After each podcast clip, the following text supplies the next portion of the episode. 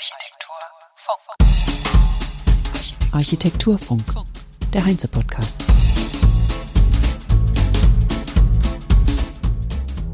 Die Grenzwerte der Nachhaltigkeitszertifikate spiegeln nicht mehr wider, was wir heute erreichen müssen.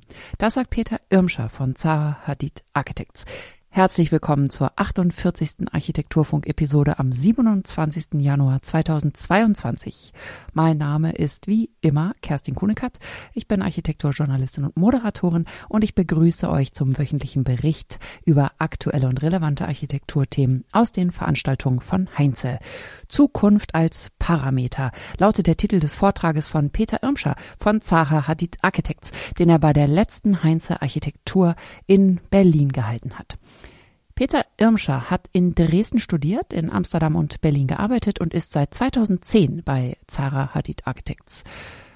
Das Projekt BMW Extension in Leipzig von 2005, also fünf Jahre bevor er bei Zaha Hadid angefangen hat, ist eine Erweiterung der BMW-Werke. Und es ist sein, wie er sagt, zeitloses Lieblingsprojekt, deren wegen er überhaupt zu Zaha Hadid wollte. Wir hören später noch etwas zu diesem Projekt.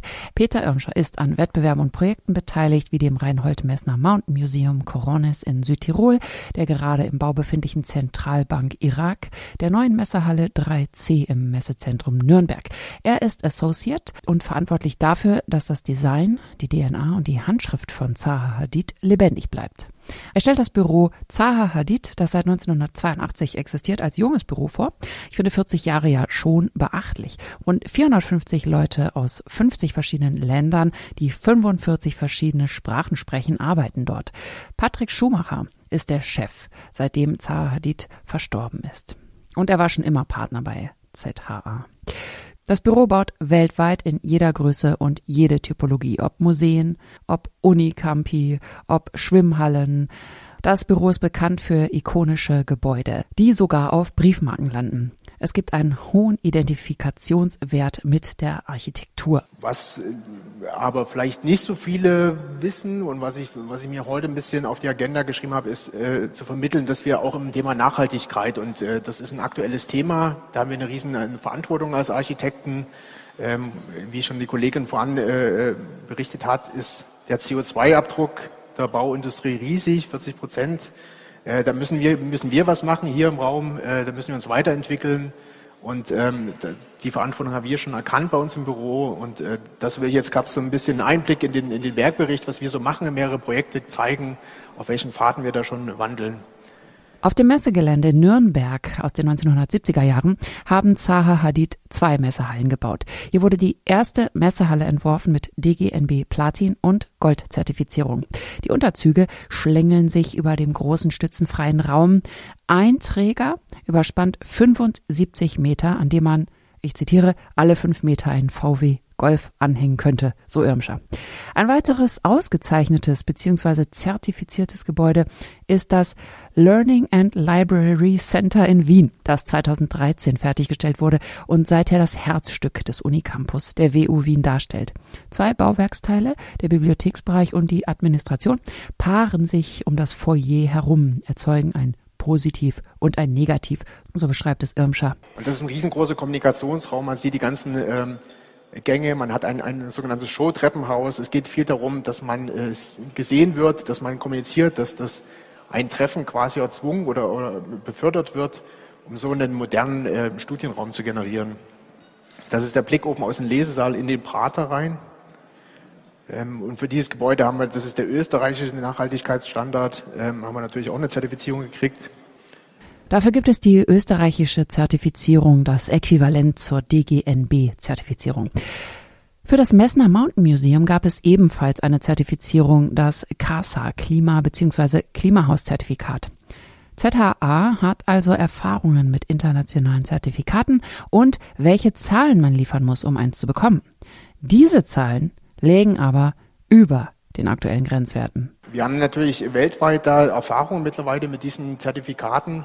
Und es ist mir mittlerweile aufgefallen, dass das jetzt gar nicht mehr ähm, der Grenzwert ist, den man einhalten muss. Also das sind sehr viel, hat man eine, eine große Tabellen, die man ausfüllen muss und dann kann man viele äh, Boxen ticken.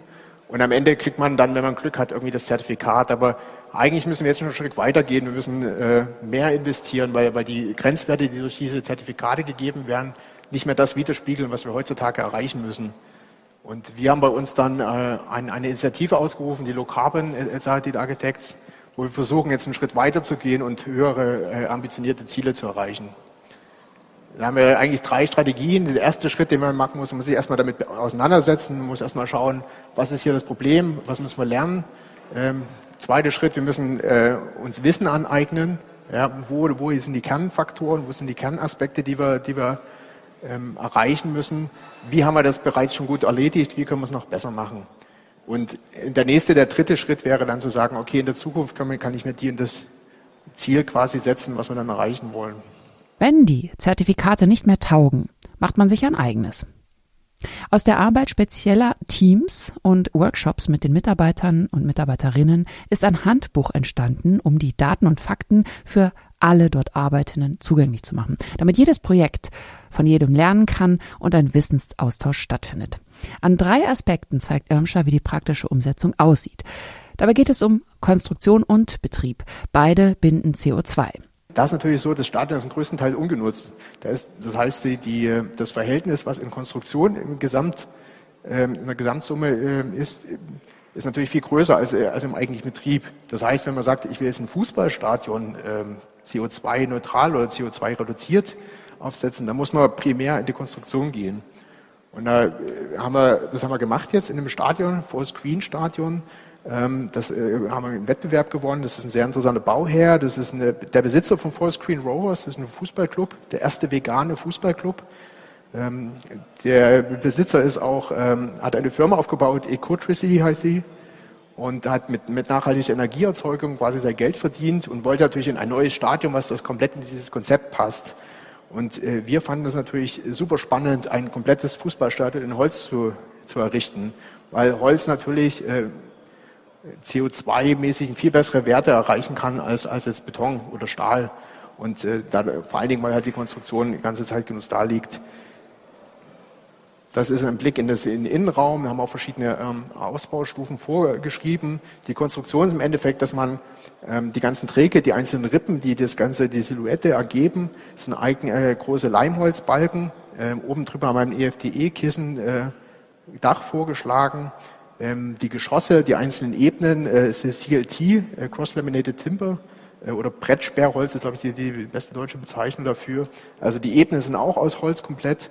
Und wir wollen sogar den Weg gehen, dass die Sitzschalen aus Holz sind. Da haben wir schon Erfahrungen gemacht mit dem Stadion, was wir mal für Tokio entworfen haben, dass das auch brandschutztechnisch durchgeht. Ähm, das Projekt ist derzeit äh, eine Baugenehmigungsphase. Die Baugenehmigung haben wir erteilt gekriegt. Jetzt warten wir eigentlich, dass wir da loslegen können und das Ding bauen können. An der Materialeinsparung und Reduktion forschen ZHA unter anderem gemeinsam mit der ETH Zürich anhand einer Leichtbaukonstruktion aus Stoffelementen, die vollautomatisiert am Computer zusammengenäht wurden, generieren Algorithmen und Informationen aus einem eingebetteten Kabelnetzwerk die ideale Tragwerksform. Die Kräfte werden gleichmäßig verteilt, sodass es keine Belastungsspitzen gibt, die die Struktur definieren würden. Eine selbsttragende Struktur, die nur auf Zugkräfte reagiert. Die Idee ist eigentlich, man analysiert die Struktur, die Geometrie so weit, dass man weiß, wo wirklich die Kräfte in dieser Struktur fließen. Und nur da äh, packe ich das Material rein, den Rest kann ich quasi als Luft und damit als, als äh, leere Materie lassen. So kann man Kosten und Ressourcen sparen. Die Brücke Striatus, die ebenfalls in Kooperation mit der ETH Zürich entstanden ist und die auf der Biennale in Venedig zu sehen war im letzten Jahr, bestand aus 50 Blöcken, die nur auf Druck belastet zusammengesetzt wurden. Nach dem Vorbild römischer Bauten wurde auf jegliches Kleben oder andere Verbundmaterialien, also irgendwelchen Mörtel oder und so weiter verzichtet. Die Brücke konnte also einfach wieder abgebaut und woanders aufgebaut werden. Die Einzelteile wurden natürlich auch optimiert und vom Computer vollautomatisch hergestellt. Durch die Analyse, wie die Kräfte in den einzelnen Elementen fließen, konnte man an den Stellen, wo nachweislich kein Beton gebraucht wird, den Beton weglassen. Die Blöcke sind also nicht massiv und Beton ist nur dort, wo er gebraucht wird. So kann man bis zu 40 Prozent Beton einsparen. Die Panels werden durch ein neues Druckverfahren hergestellt. Ein sogenannter Sechsachs-Druckarm kann innerhalb eines Druckes die Stärke variieren. Er druckt nicht nur horizontal, sondern variiert in der Richtung, sodass auch die Aufnahme von Kräften aus verschiedenen Richtungen kommen kann. Denn sie muss immer orthogonal zur Drucklinie verlaufen. So kann der Drucker ein Profil erstellen, wie das für die Fugen zwischen den Brückenelementen zum Beispiel gebraucht wurde. 500 Drucklinien hat ein Panel und die hinterlassen eine sichtbare Struktur auf jedem Panel, ähnlich wie eine Holzschalung beim Betonguss. Nicht nur die Konstruktion, sondern auch das nachhaltige Betreiben eines Hauses sei wichtig. Deshalb wird das Design mit der Nutzung exakt abgestimmt. ZHA machen bei ihren Projekten Windanalysen und Solarstudien, um herauszufinden, wo die Hitze herkommt, wo die Sonne die Räume erhitzt, wo das Licht hineinfällt, wo sind dunklere Ecken, wie bewegen sich die NutzerInnen. Fassadenstudien werden schon in der Entwurfsphase gemacht, sodass nicht nur die richtige Form gefunden wird, sondern Scheiben, also Glasscheiben zum Beispiel, optimiert bedruckt werden und bis ins kleinste Detail gestaltet werden. Die Punkte bei so einer Bedruckung richten sich dann nach der errechneten Möglichkeit der Energieeinsparung. Genauso werden Haustechnik und Hausnutzungs- und Müllkonzepte eben alles, was mit dem Betrieb zu tun hat, vorher genau analysiert und berechnet, um optimal und energieeffizient umgesetzt zu werden. Wenn man mal den Aspekt der reinen Materialien und den Energieaufwand eines Betriebes außer Acht lässt und sagt, das Gebäude muss ja trotzdem noch ein gutes Gebäude sein. Das nützt mir ja nichts, wenn das irgendwie schönes Material ist, keine Energie verbraucht, aber dann niemand nutzen will oder sich niemand wohlfühlt da drinnen oder ähm, den eigentlichen Sinn des Gebäudes, ähm, wir haben eine Bauaufgabe, die Bauaufgabe verfehlt. Und da haben wir gesagt, okay, wir müssen auch diese, diese Ressourcen dafür verwenden, die Gebäude besser zu machen, besser nutzbar zu machen, äh, langlebiger zu machen ähm, und das in, in idealerweise ein Bauherr das äh, hohen, hohen Preis, das, äh, wenn er es wieder verkaufen will, weiterhin einen hohen Preis erzielen kann oder dass er gar nicht verkaufen will, weil es so gut nutzbar ist, dass es nicht umgebaut werden muss, weil das spart am meisten Energie. Bei dem Projekt Galaxy Soho in China, ein Bürohaus mit einer organischen Bürolandschaft, haben die ArchitektInnen neben Solarstudien auch Bewegungsstudien gemacht. Mit Hilfe einer Bewegungssimulation haben sie den Grundriss optimiert. In dem Bürohaus Gangshu Infinites Plaza, einem offenen Großraumbüro, wurden sogar die Möblierung und die verschiedenen Nutzungsmöglichkeiten vom Computer durchgespielt. Ziel ist es quasi, dass wir gar nicht mehr äh, manuell diese einzelnen Iterationen durchspielen, das einmal Zeichen angucken im Gespräch und dann sagen, oh, das gefällt mir aber am besten, äh, sondern wir lassen den Computer x verschiedene Versionen durchdeklarieren, äh, sagen, was uns die, für uns die Prioritäten sind, was die Bausteine sind und er rechnet dann quasi in dem Abend, das rechnet das da durch und wir haben dann am nächsten Früh ähm, die besten Vorschläge, die wir hier dann nochmal evaluieren können. Wie praktisch, über Nacht den Computer arbeiten zu lassen, statt selber viele Varianten zu zeichnen. Ob Zellenbüro oder Großraum, Arbeitgeber müssen ihren Mitarbeitenden etwas bieten. Die Kommunikation muss gefördert werden und die Qualität muss so hoch sein, dass die Leute kommen wollen, anstatt lieber im Homeoffice zu bleiben, was gerade bei einer langen Autofahrt verlockend sei, so Peter Irmscher. Es gibt den ständigen Konkurrenzkampf zwischen digitaler Arbeit und Büroarchitektur. Was genau meint Peter Irmscher damit? Zum Beispiel, es gab mal einen typischen Banker und die Banker konnten sich äh, sicher sein, jeder, der jetzt irgendwie ein Banker ist, der kommt dann in unsere Bank. Aber neu, jetzt kommen Fintechs dazu, es kommen Apps dazu, die auch die genau diese Finanzleute auch abwerben wollen. Das heißt, da entsteht ein Konkurrenzkampf auf so einem Markt und da muss jetzt, äh, wenn man wenn man jetzt eine neue Bank baut, muss man darauf reagieren und muss quasi einen attraktiven Arbeitsplatz auch generieren. Es geht also in Anbetracht des Konkurrenzdruckes um eine hohe Qualität im Büro. Was will eine Firma? Was soll generiert werden? Ein konventionelles Büro oder ein modernes, extravagantes, extra lebendiges? Das sind die Fragen der ArchitektInnen an den Bauherrn. Und dann kann an Reglern gedreht werden in die eine oder andere Richtung. Auch im städtischen Raum lässt sich per Regler der Entwurf durchspielen, bis das perfekte Ergebnis da ist. Das zeigt Peter Irmscher anhand einer Studie in London für ein Studierendenwohnheim. Eine modulare Wohneinheit sollte in eine bestehende Struktur integriert werden. Bei dieser Aufgabe. Mit zuvor definierten Parametern wie Mindestabstand, Ausblicke in den Himmel, die Sonneneinstrahlung und so weiter wurde der Computer gefüttert und entwickelte die Verteilung der Massen im Stadtraum. Statt zu entwerfen im klassischen Sinne liegt die Arbeit der Architektinnen hier vor allem in der vorherigen Analyse. und in der Definition der Parameter und am Ende der Auswahl der Ergebnisse, die aus dem Computer kommen.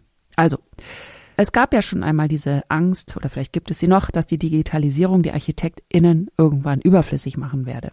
Hier sieht man wunderbar, dass dies nicht der Fall ist. Ohne die ArchitektInnen wäre der Computer nicht in der Lage, diese Lösungen zu entwickeln, die die ArchitektInnen nachher auswählen. Kommen wir, wie eingangs angekündigt, auf das Lieblingsprojekt von Peter Irmscher zurück, die BMW Extension in Leipzig, also eine Erweiterung des Autowerkes BMW. Das Bauwerk gilt als Eingang des Autowerkes und schafft eine Verbindung zwischen Fertigung, Karosseriebau und Lackierung. Und was das Gebäude im Innenraum tut, ähm, man sieht vielleicht rechts oben ganz gut, äh, es gibt eine Art Fließband, wo die Autos quasi von einem Teil zum anderen Gebäudeteil durch diesen Mittelteil durchfliegen. Hat den Vorteil, dass wenn ich dort als Ingenieur sitze oder als Arbeiter ankomme, ich habe sofort ähm, den Austausch mit dem Produkt, an dem ich hier arbeite. Jeder weiß, äh, ich arbeite, das ist das Ziel. Wir ziehen alle an den gleichen Strang. Ähm, ich kann mich damit identifizieren und ich arbeite nicht in einer ähm, in einer kleinen Zelle äh, an, einem, an dem Computer und habe eigentlich keine, keine Verbindung. Das Gebäude ist jetzt 15 äh, Jahre in Betrieb, aber ich finde, es ist immer noch ein sehr gutes Beispiel für eine, für eine moderne Arbeitswelt, für einen modernen Ansatz.